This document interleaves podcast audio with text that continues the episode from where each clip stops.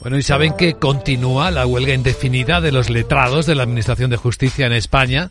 Vamos a comentarlo con nuestro abogado Arcadio García Montoro. Buenos días, abogado. Buenos días, Luis Vicente. ¿De qué hablamos?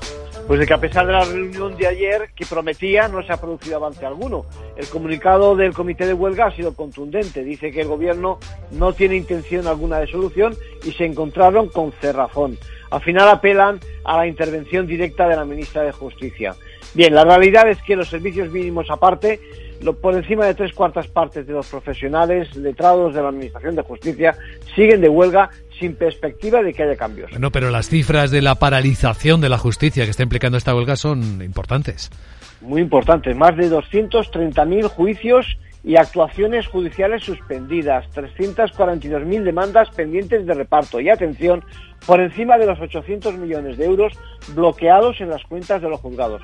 Son datos que nos facilitan los propios letrados. Se dice que a la grave situación de la justicia se han de sumar dos años más de retraso. Tanto es así que un juzgado de lo social de León ha celebrado siete juicios sobre ingresos mínimos vitales, impugnación de altas médicas, incapacidades permanentes, a pesar de que la letrada estaba de huelga. En conclusión.